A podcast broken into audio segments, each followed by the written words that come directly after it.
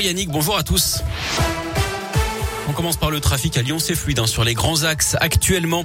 À la une, le coup d'envoi de ce procès pour meurtre, le meurtre de Montréal-Lacluse dans l'Ain, c'était il y a 13 ans. Une postière avait été tuée. La victime, mère de deux enfants et enceinte de 5 mois au moment des faits, avait succombé à 28 coups de couteau.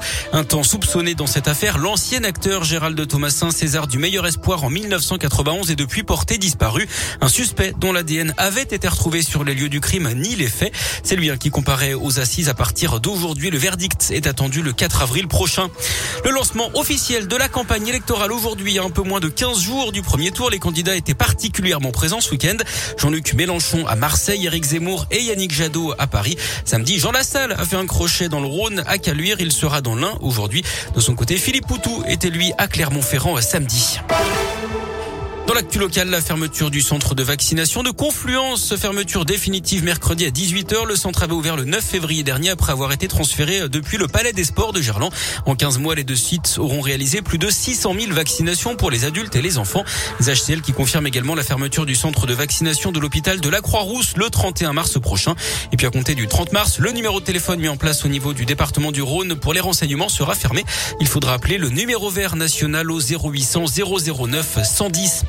L'inauguration aujourd'hui d'une épicerie sociale et solidaire pour les étudiants à Lyon, en plus de proposer des produits éco-responsables issus des circuits courts et vendus jusqu'à 30% moins cher. Ce sera un lieu d'échange. Il ouvrira, l'épicerie ouvrira ses portes à l'université Lyon 3 à la manufacture des tabacs.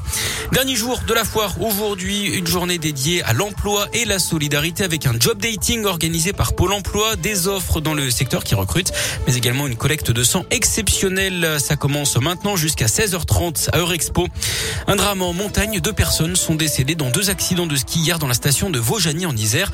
En début d'après-midi, un homme de 50 ans a percuté la pile d'un pont. La victime était employée par la station mais n'était pas en service au moment des faits d'après France 3. Un peu plus tard, un autre skieur, un belge d'une quarantaine d'années, a lui succombé à un arrêt cardiaque sur les pistes. Un chiffre dans l'actu, 15 000, c'est le nombre de personnes venues d'Ukraine et accueillies en France dans des logements ou des hébergements d'urgence. D'autres locaux vacants de particuliers ou de collectivités sont recherchés par le gouvernement pour accueillir jusqu'à 100 000 personnes personnes. De nouveaux pourparlers sont prévus aujourd'hui en Turquie entre les deux camps alors que Kiev dit réfléchir en profondeur à la question de la neutralité de l'Ukraine, un élément central des négociations avec Moscou. On passe au sport avec euh, du foot féminin et un club de la région en finale de la Coupe de France. Isère dont l'Allier a battu le FC Nantes 2 buts 1 hier en demi-finale. Un exploit pour les Auvergnates qui jouent en Division 2. Elles affronteront le PSG en finale. Ce sera le 15 mai prochain. Et puis en top 14 de rugby, je vous rappelle la défaite du Loup hier soir sur la pelouse de Toulouse et la victoire de l'équipe de France féminine au tournoi Destination. C'était face à l'Italie. Merci beaucoup.